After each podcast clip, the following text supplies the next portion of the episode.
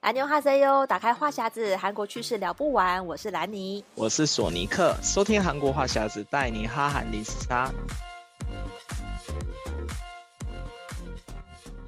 安妞哈塞哟，欢迎收听这一期的韩国话匣子。哇，今天跟大家聊一下这个，也是台湾跟韩国的这个文化差异的这个议题哦。因为最近呢，刚好就有一篇这个，呃，在网络上很热烈讨论一个话题哦，就是有一个台湾人呢，他到了韩国旅游，然后拍了一张照片，就说，哎，这照片看起来好像台湾哦，好像感觉没出国，然后就引起了很多人的讨论。嗯、其实我看了那张照片，的确也觉得说，嗯。就是你要论街景呢，就是在一个就是城市中的一角，然后看到有那个天线呐、啊，然后这个到处都是这种商店招牌，这种狭小的街道，的确是跟台湾有一点接近。嗯、就是像我第一次去韩国首尔的时候，我也觉得说，哎，好像没有什么违和感，就觉得台湾、嗯、有莫名的亲切感。对对对，就觉得台北跟首尔其实好像没有差太多。那当然说你你看到那些韩文招牌或什么，嗯、当然就是完全不一样的地方，只是说某些。如果你只是在城市当中的话，会觉得很像。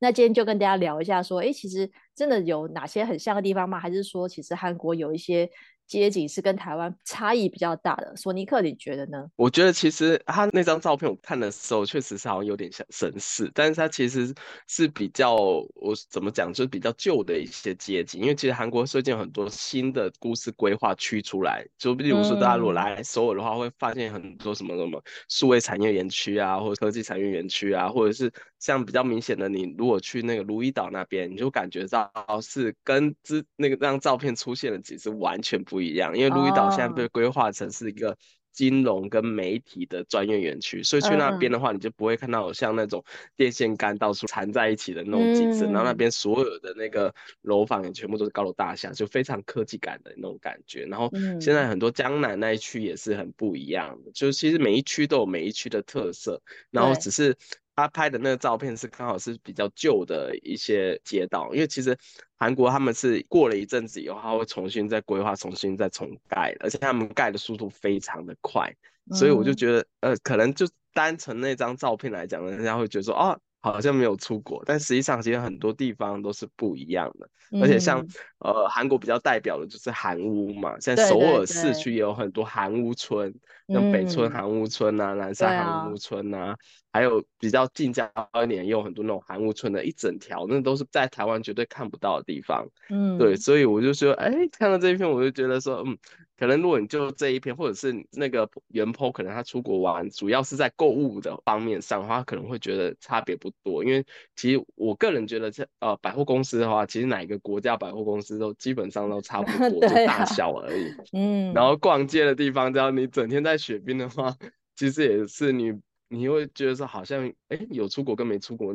好像没没太大的感觉，因为购购物区基本上都那样。但是韩国比较特别是，他们购物区有很多那个地下街，哦、地下购物街。嗯，我觉得台湾好像比较少地下购物街。台湾就是像台北捷运的话，在像在东区啊，或是像台北车站那边，就是也有也有规划那个地下，或者中山站底下也有那种地下街。可是我觉得那些捷运地下街、嗯、通常。都不是很多人在逛，我觉得大家都是路过而已。就是你刚好经过要走去下一个站或者什么，嗯、就是会会路过看一下。但是而且那很多摊位都是常常是空着的，就是觉得他们可能生意不是太好，嗯、然后很多就就收掉，然后都是一些空店面。那比起来的话，我觉得韩国的地下街就要比较繁荣一点，嗯、就是。呃，店数也非常的多，然后也有卖吃的，也有卖衣服的，也有卖电器的，卖袜子的。所以我我以前住在江南的时候，我光在江 南站就可以。就可以逛得很开心，就是根本不用去别的 地方，就是在那边我在那边逛已经逛不完了，我就会觉得这个、嗯、就是那个蓬勃的程度好像是有一点差别了。可是我觉得其实的确是像索尼克讲的，如果你只是去一些逛街地方，因为我发现啊，你只要就是 Google 输入关键字韩国台北很像。大概每一年都有类似的文章，从我看到从二零一九、二零一八，就每年都有人在那个网络论坛讨论说，呃，韩国跟台湾是不是很像？就是好像大家都会，比如说第一次第一次去的人，他可能就很直观的感觉说，哎，对啊，跟我跟台湾很像，哪里的？就是他像他们也有拍一张是那个宏大的街道，宏大的就是就是路边卖衣服。嗯、其实你乍看会觉得说，这跟士林夜市不是也很像吗？就是这种 还有什么？有人说像高雄的新崛江，就是的确是这种有点像是夜市旁边都是卖衣服的，嗯、那就是街景的确看起来就很像嘛。而且台湾也有很多那种批发，都从韩国东大门批发衣服过来，所以你可能看那个衣服的风格，觉得这个不就很很韩风？嘛，韩系的那个 衣服就会，哦、其实就会觉得说很像，对，因为现在哦，但是宏大弘大，我要补充一点，嗯、就是宏大他拍的地方是比较老一辈的人会去逛的时候，停车场 街那一个景，对，对对，但现在年轻人大部分去逛沿南洞那边，嗯，就那边是又是完全不同的风格，因为它那边比较多绿化的道路，然后还有铁道，嗯、然后很多人会在那边逛街，很舒服，然后里面有很多小店啊、咖啡厅啊什么什么的，都蛮有气氛感，跟台湾完全不太一样。如果只是去宏大的延南洞那一边的话，你就发现是跟台湾完全不同的景。而且现在那个宏大地铁站那出来以以后，它盖了很多那个一整栋的那个新的百货公司，像 AKM 宏、oh. 大的 AKM 也是新的百货公司，然后隔壁它最近又开盖了一栋也是新的购物中心，所以。到我觉得我像我之前去那个台中或高雄那边，我就没有比较少会看到像这种景点，因为如果是说台台湾如果是去那种购物商圈的话，它就可能就是一个购物街，就比较少那种哎、我又有公园啊，然后又有又有百货公司这样连着串起来这种很大一片的那种感觉，然后其实整个气氛氛围，我觉得还是有些微的不同。对啊，因为我其实我觉得首尔其实的确是有一些特别的、比较特色的地方。像我上一次去的时候，我就特地去了那个益善洞嘛，因为易山洞那边就是也是呃很多那种韩屋咖啡厅，然后也也蛮有特色，很多餐厅跟那个咖啡厅，我觉得那边也还蛮值得去。然后像我也本身也一一定也都会去北村嘛，就是那个三清洞那边。其实我觉得如果像这些地方在首尔，就是跟在台北。就是看不到完全是不一样的街景。我觉得，如果是比如说第一次去韩国人好了，我可能就会推荐他去。嗯、你要感受跟台湾不一样的地方，在首尔就会一定是推荐这两个地方去这样子。然后我觉得像呃，如果因为因为还有很多网友去的话，其实我觉得首尔的白天跟晚上其实也是不同的感觉。因为你现在拿就是首尔有很多那种二十四小时营业的店。咖啡厅二十四小时，餐厅也二十四小时，所以你到晚上的时候，你就会觉得，哎、欸，还是很热闹。比如说你去那个。呃，就是宏宏大那边，嗯、或者是你去呃，就是就是去吃吃宵夜啊，什么就十一二点。像我记得以前要去去吃那个呃马铃薯猪骨汤这种，或是这种这种店，它就很多都是开开到二十四小时，就是都可以。然后每次去吃都还是很多人。可是你在台北就比较少看到这种，嗯、几乎是除了超商以外，很少有二十四小时经营的咖啡厅跟餐厅。然后台北很多餐厅顶多就是到晚上十点吧，要再晚的话就一定。要去那种酒吧才会开到凌晨一两点，所以我就就是印象很深刻。嗯、那时候我在首尔认识一个男生，他说他是呃彰化人，嗯、然后他就说他从以前从彰化去台北的时候，觉得台北好繁荣哦，然后后来他来了首尔，再回去台北的时候，他就觉得说奇怪，怎么觉得台北不繁荣了，都没有二十四小时营业的店。嗯对，我就觉得这个是一个很、嗯、很明显的那个感受落差，你就会觉得说，对啊，你像这生活在韩国之后，觉得哎，韩国人好像都不用睡觉，就是 好多的 好多这种晚上的四小时店，就是先去唱歌，然后再去吃东西，再去。他们要去谈到明天凌晨。对，就是你晚上，那你晚上永远找得到地方聚会。然后我有一次也是跟朋友去那个江南那边的 bar，然后那个是一个九零年代的 bar，我们到十二点一点出来。然后就出来外面就找一家炸鸡店吃，然后还还客满哦。我就明明现在是凌晨一两点，你怎么感觉很像是晚上七八点那种感觉？就觉得很热闹那种感觉。嗯、那我觉得台北可能只有在东区以前有一部分那个茶街，就是都是卖泡沫红茶那种茶街，嗯、它可能就会有到凌晨一两点。可是除了那些店以外，都是打烊的，所以我就觉得，你如果你有去比较过那个晚上的去处的话，嗯、你就感觉到说，哎，首尔真的是比较繁华一点。嗯嗯嗯，而且韩国还有最近还有很多那种咖啡街。以前刚来韩国的时候，觉得哎，某某咖啡街好像很有名哦，竹田咖啡街或者什么，对对对，对一整区的。对，然后他们现在韩国就到处都是那种咖啡街，然后每个咖啡街都有特自己的特色，那种。嗯我觉得这个感觉跟台湾比较不太一样。就是韩国，就是到处你可以找一些文青的咖啡厅啊，或者现在我们之前讲的是巨型咖啡厅也很多。对对对。所以这个我觉得这也是跟台湾一个不太一样的地方。然后我觉得就是像，就是你在汉江沿岸，比如说你、哦、你去还可以看到很多人在那边露营。我以前都觉得觉得很好笑，啊、对对对对就是为什么为什么要在汉江附近然后露营？其实你也也没有说真的是。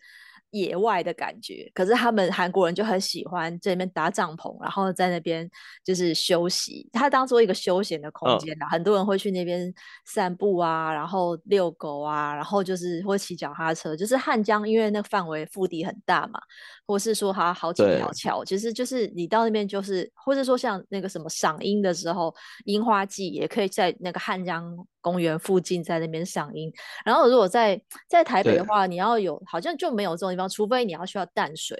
要到比较就到到到淡水才看得到河景那种感觉，所以我就觉得这个也是蛮大的一个不一样。对，而且像大家如果之前常会来看那个汉江那个彩虹喷泉，哦，对，就是那也是一个特特别景。但其实汉江公园是很长的一段，它每一。区的不同的那个公园都是有不同的规划跟主题，嗯、对，它像我记得它有一区还有是设计成是那种展览馆的，在那个水上的那个展览馆，然后也还有这种水上的咖啡厅啊，然后还有水上的喷水秀啊，然后甚至还有一些给人。给人玩极限运动的那个场所也是在汉江公园周边的那个沿岸的那个汉江公园，嗯，所以我觉得汉江公园是，我觉得是还蛮值得去的。就是其实一般生活在首尔的人，他们如果想想说啊，我要想想要去看个江景啊，或者想要去放松一下，都会选择到汉江公园去。所以汉江公园有很多那种躺椅是免费的，你可以躺在那边就可以就是欣赏一下，就舒缓一下你自己的。情绪，或者是就整整个工工作一整天太累，你就可以去汉江放空一下。然后除了汉江以外，还有那个清溪川。如果大家住那个东大门那一区，清溪川也很有名。然后之前我就想到，我刚来韩国之前，因为我家是住泰山新庄那边，有个那个、oh. 那个新庄大排，然后他只是臭水沟，他就标榜说要打造成韩国清溪川，结果我大概前。嗯前阵子我回去以后还是臭水沟，就是还是这样，没有改，没有改变。但是清溪川，我个人觉得它确实是一个很不错的一个城市规划。对，然后我记得他们前阵子还有做一些什么夜市啊，还有说什么可以，它上面还有安排那个骑马车的那个活动，你可以骑马车游那那个清溪川，我觉得这是一个很不错的一个地点。对啊，其实我觉得就是，当然说，就是我们有时候出国是想要看跟自己国家不一样的地方嘛。然后你就是像去首尔，就是你会去挑这些特色的地方。其实我就想说，诶，最近很多那个韩国观光客来台湾啊，他们其实也是去西门町啊。然后会去信义区啊、嗯，然后会去中山站。我其实也是想说，奇怪，你们难道就不觉得首尔跟跟台北很像？你们也是来这些很像明洞 的地方吗？就是他们会不会觉得来西门町就跟去明洞一样的感觉？我有时候都很好奇，就是他们 他们就会会不会会不会在韩国论坛？但我觉得整个大环境也是不太一样。这这就你，我个人觉得只要搭飞机就搭国际线就是算出国，本来就是去那边，而且韩国也。讲不同的语言，语言也不一样，然后人也不一样，然后整个景也是不一样。虽然可能某一小区可能是像的，但其实整整个大体是都不一样的，嗯、就是完全全新的体验。对对对啊！然后索尼克最近还发现了一个很震惊的。的景象是应该在台湾不会发生的 啊，对，就是因为他那个新闻上面写说韩国会人人与汽车争道嘛，嗯，然后我就突然想到，我就是前阵子中秋连假的时候，就是也是出去玩，然后高速公路都塞车，然后就发现一个非常震惊，就是韩有有韩国人会在高速公路上摆摊，他就直接开着那个发财车，然后后面载的一些什么蒸玉米啊，还有一些韩国小吃。他就直接是停在那个高速公路上的车道，然后开始卖卖东西。哦，哇，好夸张！不止一台，不止一台，然后两三台，就变成他不是在那个高上下高速公路的地方，是在高速公路上面。它刚好是两个车道汇合，然后中间有一个那个三角形的一个类似算安全区、安全岛、安全区域的那个地方，它直接直接停在那个三角形那一块上面，然后开始卖东西，嗯、然后整个非常。震惊！我心想说，哦，为什么没有人驱赶？好在那个时候是因为是廉价，然后大家车速都非常慢，哦、就因为塞车关系。然后就我就震惊此以外，就是还有人真的下去买。就直接就车子就开过去，哦、开到那个山脚，因为塞车太严重了，哦、就干脆下去买个东西。对，对对对，我就是看他就光专门做这个是塞车的生意嘛，然后就觉得好震惊。嗯、然后除了那一段以以外，后来去了别的地方，有看到有些人就直接会停在那个车道上面，就开始卖东西，哦、我觉得非常震惊。我心想说哇。啊，这个这个应该很难看到，我就觉得哦，我觉得怎么怎么会有人就直接停在那边卖呢？就是在高速公路上哦，然后我觉得很很离谱。对，我觉得我觉得如果我只印象中台湾会有人在路上那个卖玉兰花啦，就是穿梭在车道当中，嗯、他就是肉身直接在那边，然后沿着每一台车卖玉兰花。那时候我也是觉得说哇。这样不会很危险吗？就是大家都停在车上，你就过来这边卖。我想想说，如果外国人看到这种场景，会不会也是震惊？想说你们怎么在路 上卖花？然后就是对，直接对，但是我觉我觉得这个真的是对初来乍到的人，如果你看到就是跟在自己国家没看过的场景，会吓一跳。我是记得印象很深刻，我是哦，我是那时候出差去那个。呃，中美洲去，我因为是好像在瓜地马拉吧，然后我们是搭着那个，嗯、就有人有人开车来载我们，然后停红绿灯的时候，嗯、就有一个小男孩突然冲出来，然后帮我们洗车窗，他就直接哦，就直接在路上，他就直接洗起来了。我想说奇怪，从哪里来的？就在帮你，就 是帮你用那个肥皂水，然后沾满了，开始擦你的那个车窗，然后然后你就一定要给他钱。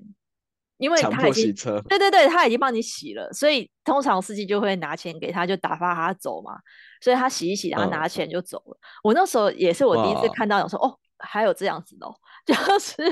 对那时候就是小朋友哦，大概就是看起来像是国小的那种年纪。嗯对，所以我就想说，哎，每个文国家的那个文化观不太一样，就是可能其实说起来，他们也是赚辛苦钱啦，他就是要上来这样，哎对，卖个花啦，然后卖个什么东西，嗯、然后帮你洗个车，其实就是赚一点赚一点小钱这样子。对，所以我但是我觉得大家如果第一次看到会觉得很震惊，嗯、可是大概你就可以理解一下说，哦，其实其实这也没什么啦。对，但是就是就会你 大家会可能会觉得比较意外这样，然后我们再再来举例一下，就是呃像在台湾不会看到的韩国景色，这个就是比较不是在市区，比较是偏郊区，需要郊区，嗯，对，就是近郊的地方会看到。像韩国有一些景点比较有名的，就是小法国村、德国村、欧洲村，这个其实索索尼克也蛮蛮常去的。其实那个每次看你拍的照片，就是很像在国外。你就觉得不像在韩国的感觉哦，因为他们造景造的真的很大，就是他们就是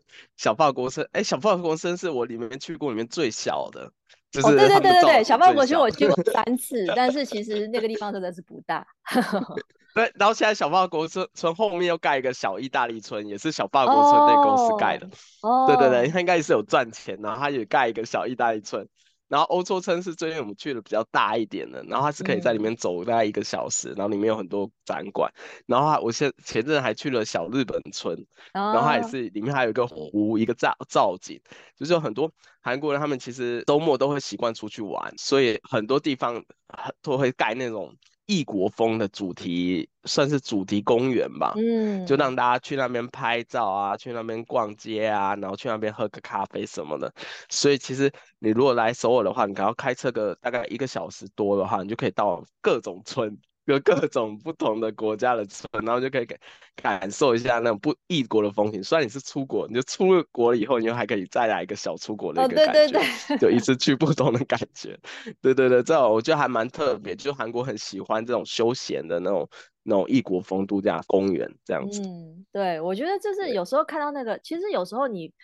嗯，就像韩国人自己也会想，也比较说很喜欢看这种风景很漂亮的地方，所以我觉得这些地方好像也不是只有观光客再去的，反正韩国本地人也会去这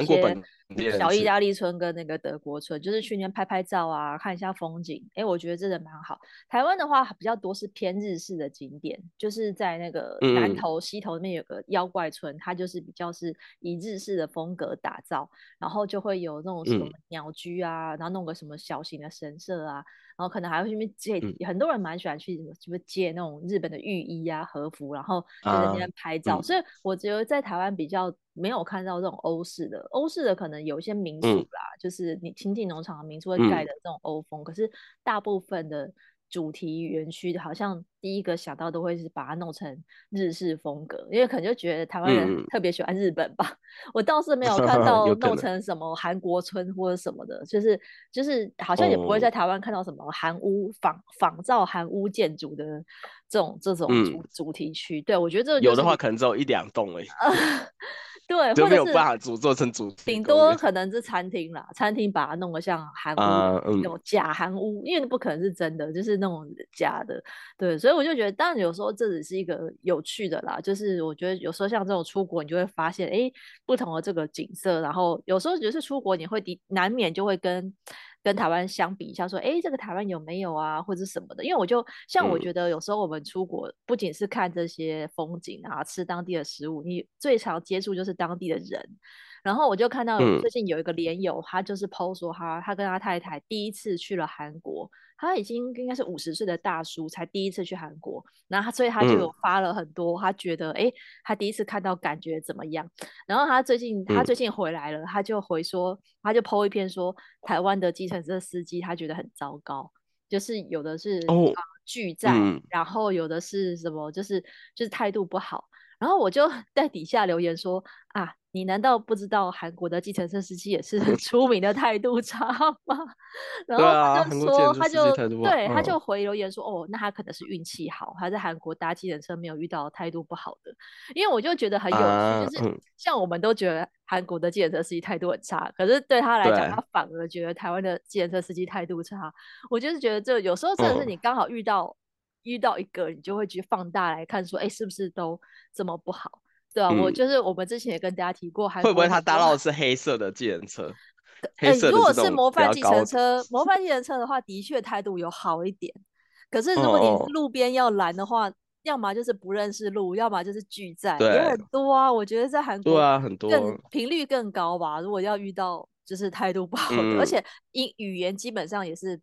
很难沟通。就是如果你要你不跟他讲韩文，我觉得韩国有些司机你讲英文他根本不理你啊，所以我觉得这个对观光客来讲就是一个很直接的感受，所以他是觉得说，如果外国观光客来台湾遇到这样的司机，那会对台湾的印象也会打折扣，觉得说，哎，台湾司机怎么这样？然后这样就我觉得这个的确是观光客最容易接触到，就是像计程车司机。你就会很感受到说，哎，是不是这个国家人都这样？但是像在在韩国的话，嗯、我觉得是遇到那个店家，有时候也是让你很无言。就像我们这种一个人要去吃炸鸡，他去吃个那个什么烧呃那个烤肉，他就只卖两人以上嘛。嗯、看到一个人就看 看到一个人直接拒绝你上门消费，那时候对我来讲我也很震惊，就觉得说，哎，你为什么为什么不做我的生意？直接把你赶走那种。嗯对，这就是我觉得韩国的那个人的，嗯、就是你说他这不是待客之道吗？就是韩国的老板就很有个性啊，就是嗯，不赚你的钱。嗯、对，这就是 我觉得这个也是，如果你去韩国的店家的话，你会感受到的一点。索尼克，你觉得还有哪一些是比较人的人情味啊，什么方面跟台湾不一样？哦，像刚才那个，我也我也觉得，就是有一度我觉得说韩国人好像不是那么热衷于赚钱。对。就是就是他其实就是哎、欸，我可以不就是因为太麻烦，我宁可不赚你的钱，然后你走这样子，我觉得还蛮特别的。然后他除了这个以外，我觉得韩国还有一个就是他们的审美会统一，然后他。不止审美，就潮流也会统一。比如说穿衣服，现在流行穿什么衣服，大家就会统一穿什什么衣服。对。然后现在歌哪一首进入那个前 top ten，就每一个店家都会播，就那一首歌，就是 K-pop 也是一样。对。然后还有像美妆品也是，只要有上那个榜单，大家都一直要抢着用。然后我就觉得为什么？然后就我觉得这觉得比较好像像是天气变冷了嘛，再过一阵子就会开始会有那个黑色。大军要出来，对对对，而且是那个羽绒衣大军，他那个长 padding 的那个羽绒衣就是对，然后其实 padding 远看的你就觉得都一样，然后但我我之前我要买那个 padding，我就心想说，那我要买贵的还是买便宜的？但其实远看都是差不多，看不出来，根本看不到牌子，对，真的看不出来。我就觉得韩国的人的话，就是我觉得他们真的是跟着大部队走，就是他们就是所有的，就大家觉得是好的东西，他们就要往那个地方。去追寻这样子，嗯、我觉得这还是蛮特别的，不像台湾的话是比较也会强调有哎自己的意思喜好会比较重重视的。嗯嗯，我觉得这是两国之间就比较不一样的地方。然后我觉得韩国也是，就是我觉得。呃，韩国的人亲切程度其实也，我觉得有时候不讲韩文的时候就会变得比较冷漠。就是在我还是观光客不懂韩文的时候，嗯、我用英文想要去问路或什么，就就没人理我。我觉得那个，然后后来我会、嗯、会讲韩文之后，哎，他们就会比较热情一点，然后告诉你怎么走。我觉得韩国人对于外国人的态度好像也。嗯就是乍看不会那么热情，不会像说，嗯，有如果一个外国人来台湾观光，然后我跟他问路啊什么，哎，台湾人就会很热情说，哦，这个怎么走，或者我他直接带你去，就是我觉得台湾人的那个热情好客是比较比较明显的，如果跟韩国人比起来的话，可是韩国人我在想说他们会不会是一个比较，就是就像我们之前讨论韩国人比较排外的感觉，就是他不会那么的。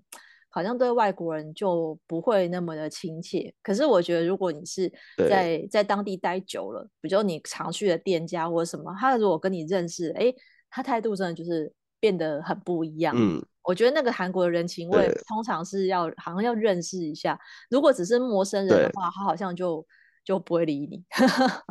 对，他韩国人还是习惯跟韩国人自己一起玩，我个人这么觉得啦。只要外国人多多半是有一些隔阂。嗯，对，除非是大妈，